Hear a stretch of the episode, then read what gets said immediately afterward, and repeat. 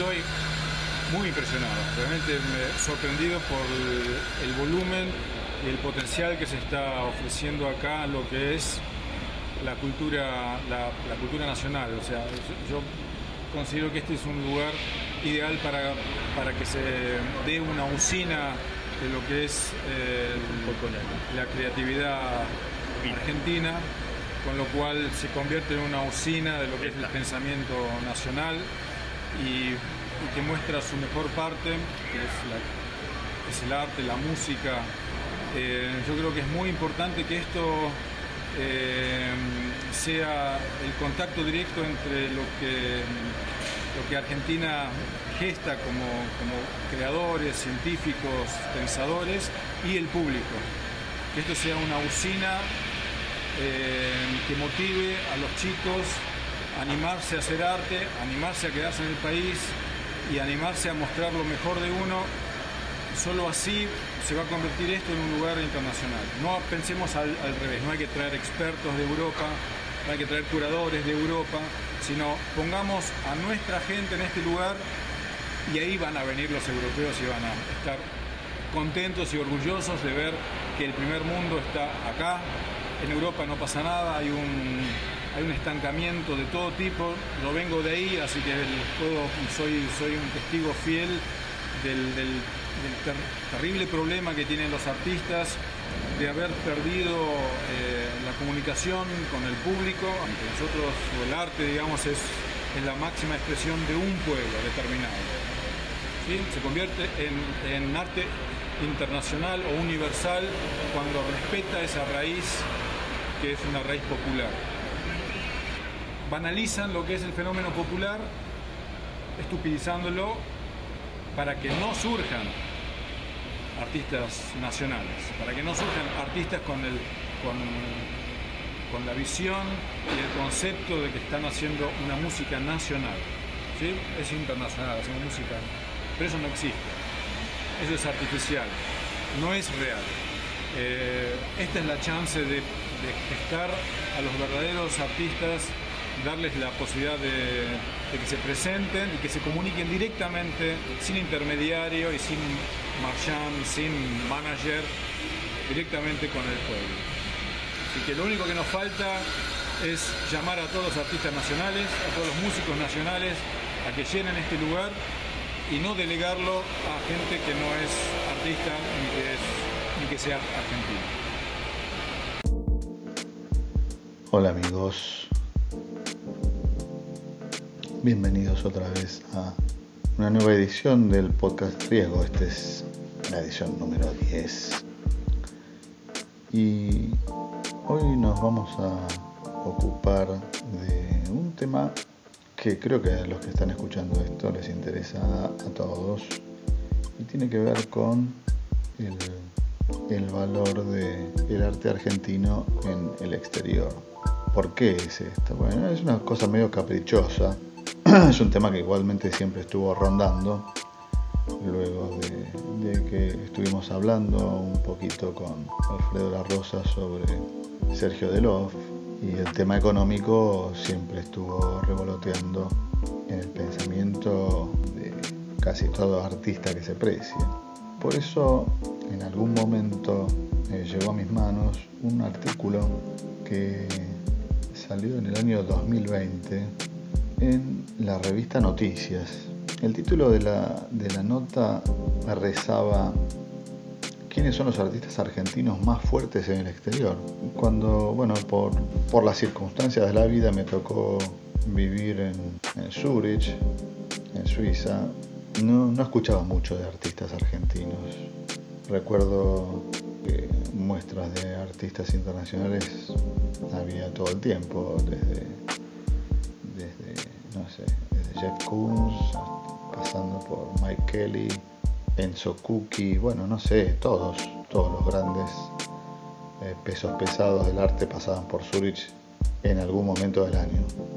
No recuerdo, salvo en una ocasión, en realidad dos, en 20 años que me tocó vivir ahí, recuerdo solamente dos muestras de artistas argentinos. Uno fue en el 2011 en el Museo de Arte Concreto, una gran muestra de artistas de todo el mundo y estaba Julio Leparc. Y estuvo también Julio Leparc presente en la inauguración, con una gran instalación de escamas metálicas, pulidas, cuadradas, muy Leparc.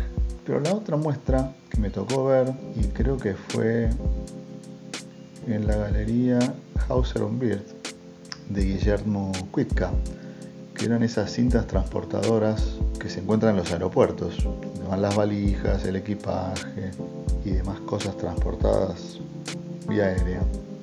Son los únicos dos que recuerdo, Le Parc y Kuitka. Y como decía, en, este, en esta nota de la revista Noticias, Victoria Berlechak armó como una especie de, de lista entre las que se encontraba el mismo Guillermo Quick, acompañado por otros artistas, la mayoría muy conocidos. Conocía el trabajo, sí de nombre, pero no conocía el trabajo de Marila Scafati y no conocía el trabajo de Matías Lubil. Así que me puse a mirar, muy interesantes este, trabajos de ambos dos perspectivas completamente diferentes. Marila Scafati tiene un, lenguaje que está muy ligado a bueno, a la perspectiva de género, al activismo feminista. Y Matías Duville tiene una, mirada que se puede decir introspectiva, bastante en línea con lo que yo diría tiene la obra de Guillermo Cuitca, ¿no? También. Un poco hermética, tal vez.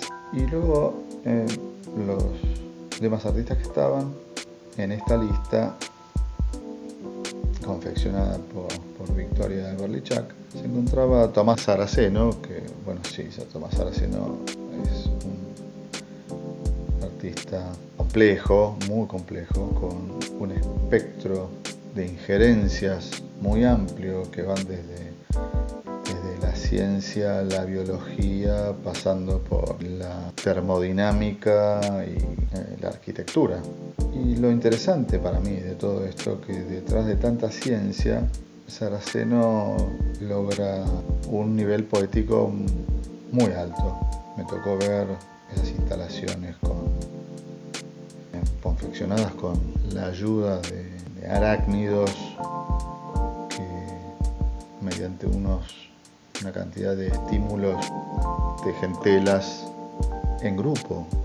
Sus versiones más conocidas, las arañas son animales, insectos solitarios, ¿no? Insecto más solitario que uno puede recordar, básicamente. Bueno, estas arañas que utiliza Saraceno son arañas comunitarias y, y el resultado es bastante impresionante, estéticamente impresionante biológicamente impresionante. Y en otros proyectos de Saraceno uno observa su interés por el medio ambiente, la naturaleza, no quedándose en el mero trabajo contemplativo. El artista está enfrascado en una tarea que podemos llamar modificadora o reparadora del medio ambiente, al menos en un proyecto con miras a un futuro en el que bueno, el ser humano desista de, dejar la famosa huella de carbono, trabajando con la energía solar, sin el uso de acumuladores, más bien la energía solar aplicada al movimiento, al movimiento aéreo. Este proyecto se llama Aeroceno. Él hace una analogía o un desprendimiento o, incorpora este proyecto en lo que, lo que serían las eras geológicas y en la humanidad. Eras geológicas como el Pleistoceno. Él llama aeroceno a una futura era en la cual el ser humano se va a poder mover en el espacio con la sola ayuda de la energía solar y las diferencias de presión y temperatura por medio de unos globos de un material, material de alta complejidad que creo que lo fue desarrollado en, conjunto con laboratorios de diversos lugares del mundo y fundaciones y universidades como por ejemplo, en este momento recuerdo solo al MIT, pero había más instituciones académicas que habían trabajado en este proyecto y siguen trabajando en este proyecto, que es un proyecto que además de ser altamente tecnológico y de investigación, es un proyecto altamente gregario, ¿no? es un proyecto cooperativo donde participan este, científicos, donde participa por ejemplo también el CONICET con estudios de, tracking, ya que estos globos que, logran elevarse sin más energía que la energía generada por masas de aire calentadas por la energía solar, que están confeccionados con este material, un tejido altamente liviano y altísimamente resistente. Luego de, de Tomás Araceno, en la lista aparecía Marta Minujín.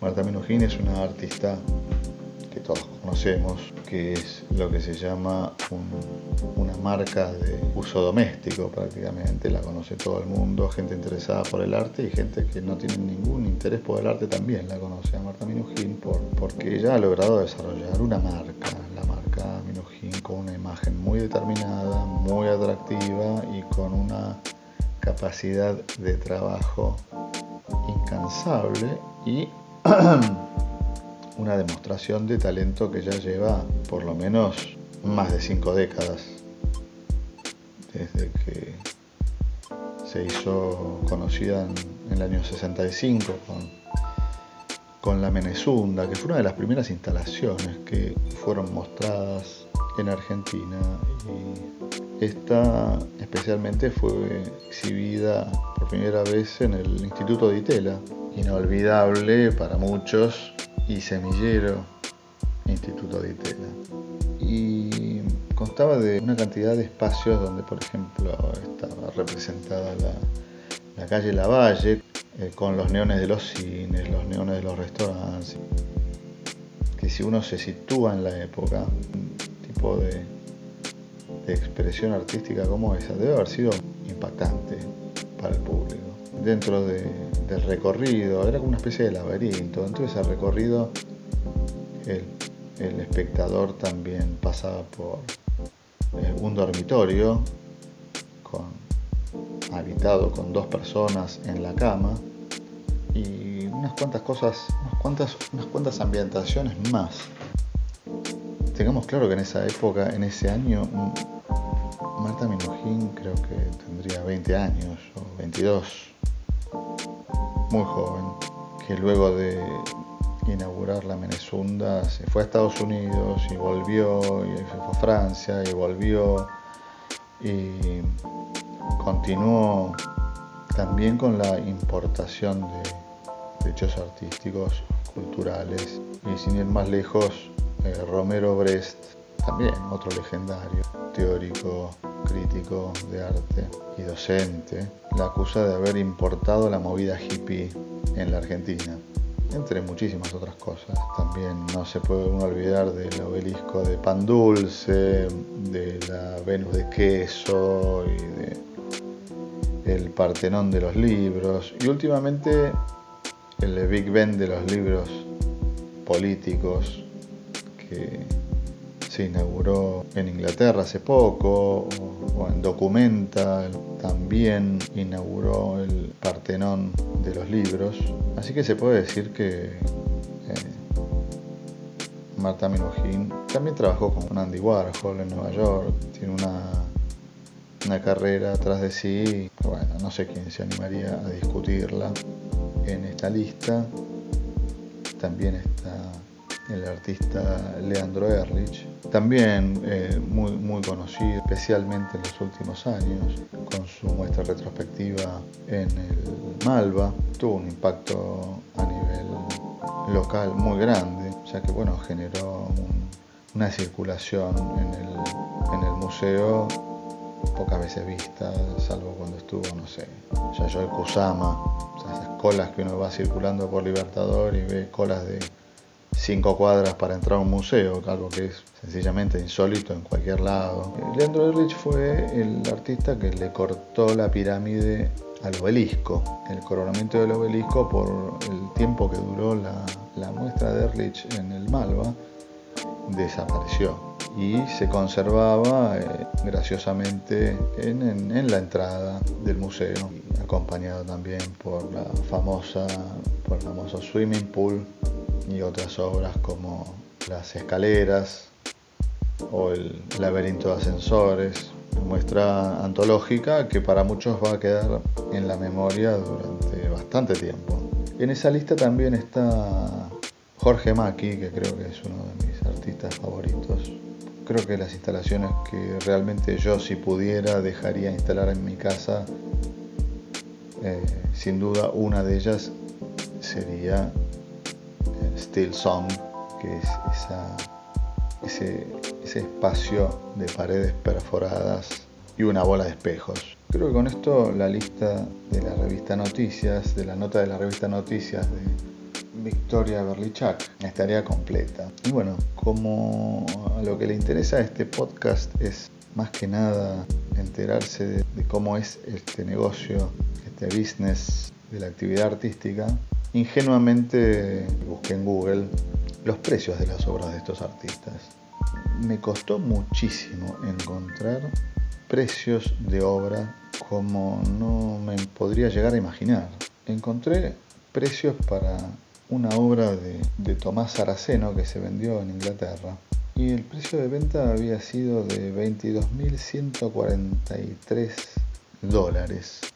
Y a pesar de ser difícil encontrar precios de artistas argentinos en el extranjero, encontré unos artefactos eh, flotantes,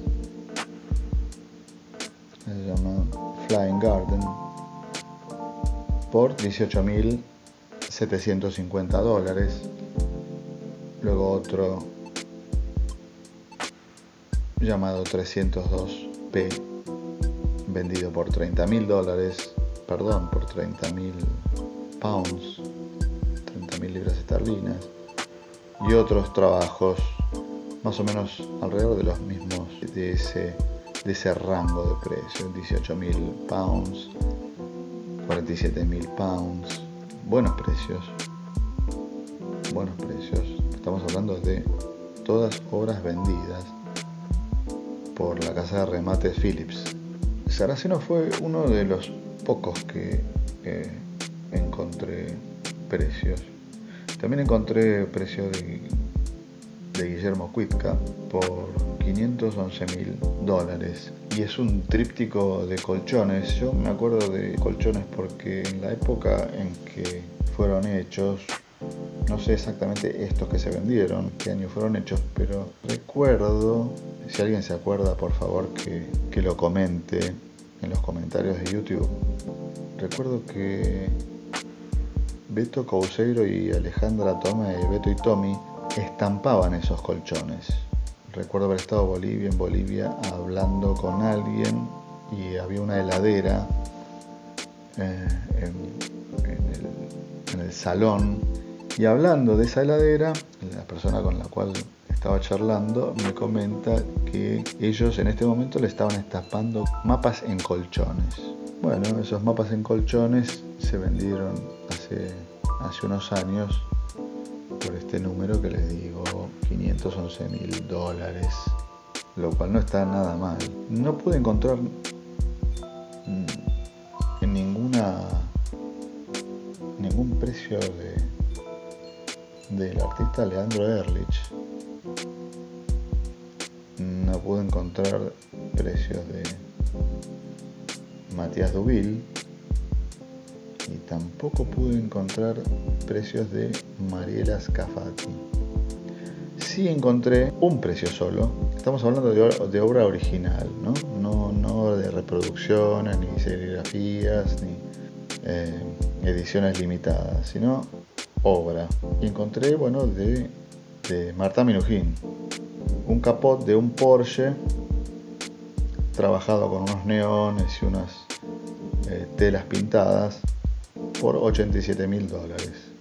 Bueno, cuando veo, cuando veo este, este trabajo, no sé, sentí el impulso de, de ver Marta en vivo, charlando, comentando algo, hablando. Llegué a un video en el cual el periodista Pablo Sirven misteriosamente es el que la entrevista. Bueno, donde, bueno, qué sé yo, por suerte era Marta Minujín y no hace falta prácticamente que nadie le pregunte nada porque puede hablar muy bien, puede articular muy bien pensamientos y a propósito del tema precios, el periodista le pregunta sobre lo que es el movimiento comercial en Argentina de obras de arte y con el desparpajo, la falta de rosca que la caracteriza, Marta Minujín le contesta que, que no, bueno, que no, que en Argentina no existe el coleccionismo y que la gente con más acceso a, a la cultura, digamos, o a la posibilidad de la cultura,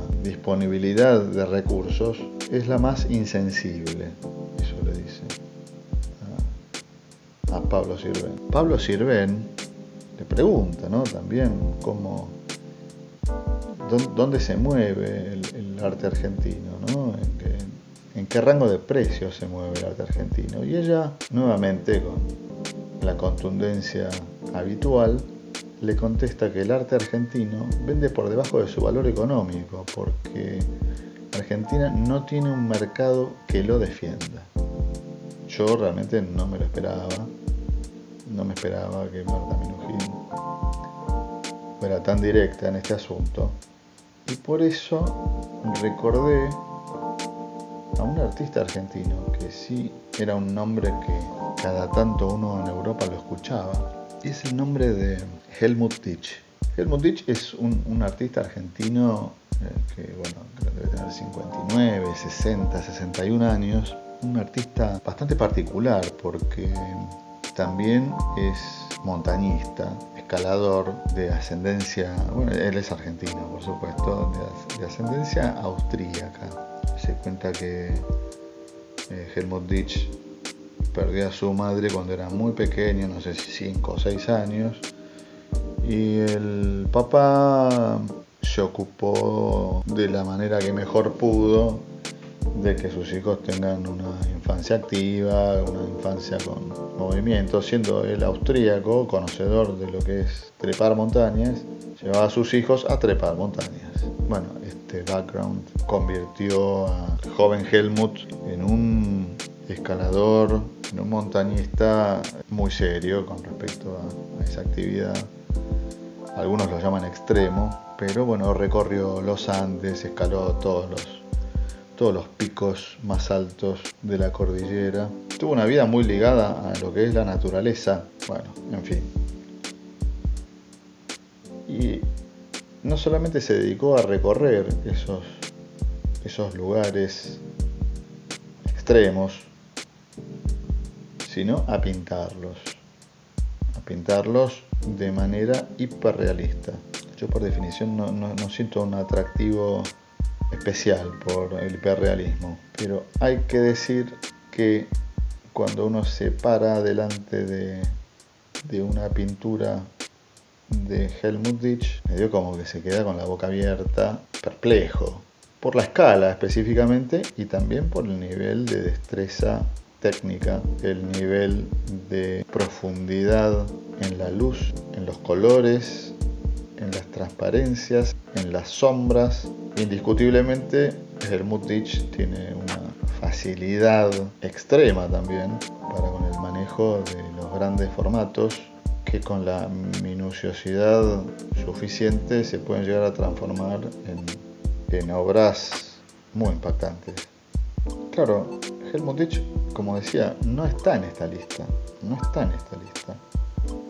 A pesar de que sus obras se venden por 5 millones, 7 millones de dólares eh, y son compradas por clientes poderosísimos, corporaciones, eh, grandes emprendimientos inmobiliarios. Así que eh, me puse a ver qué recorrido estaba teniendo Helmut Ditch en los últimos años. Y llegué a un video en el que este este tipo de, Villa Ballester, recorre las obras casco blanco en la cabeza junto con arquitectos, arquitectas y operarios del Centro Cultural Kirchner. Y se lo ve al tipo recorriendo, qué sé yo, y, un periodista que los acompañaba le, le preguntaba qué, qué le parecía este espacio. Me acuerdo que en el video se puede ver lo que es la techumbre de la ballena azul, que es el auditorio principal del Centro Cultural Kirchner.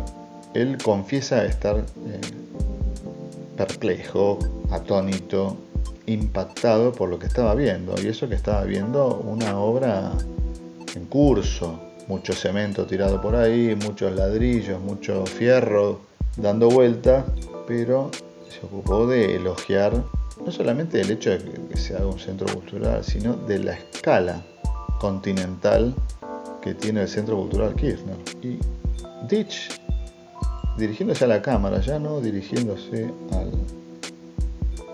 periodista, dice que, que, esto es lo más importante que él vio en los últimos últimos años, no solamente de Argentina, sino de todos los lugares que él conocía, y que además se tenía que utilizar de una manera, no lo dice él, lo interpreto yo, de una manera egoísta, y que se le dé este espacio a los artistas argentinos para desarrollarse, para mostrarse, y que en las muestras del Centro Cultural Kirchner no, no, no, no llamen a curadores europeos para que vengan a trabajar, que trabajen los curadores argentinos, los artistas argentinos, los críticos argentinos, los montajistas argentinos. Y yo, claro, yo como no, yo conocía un poco la obra nada más, pero no conocía su pensamiento, no conocía su pensamiento para nada. Y me llamó la atención ostensiblemente. Y viendo esto,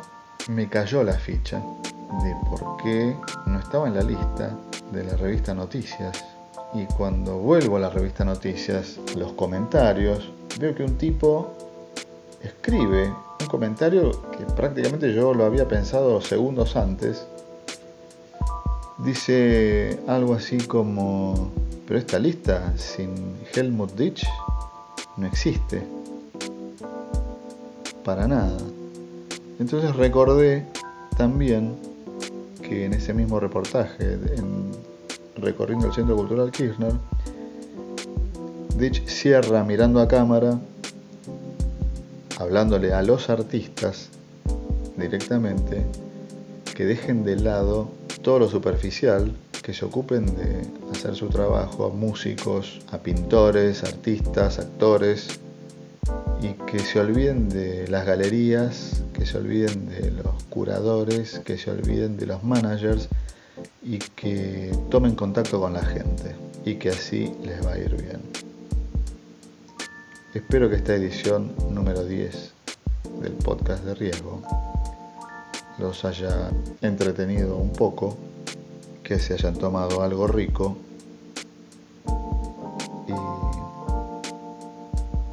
que nos veamos o que nos escuchemos en el próximo podcast de riesgo que no sé cuándo será, pero será. Chao.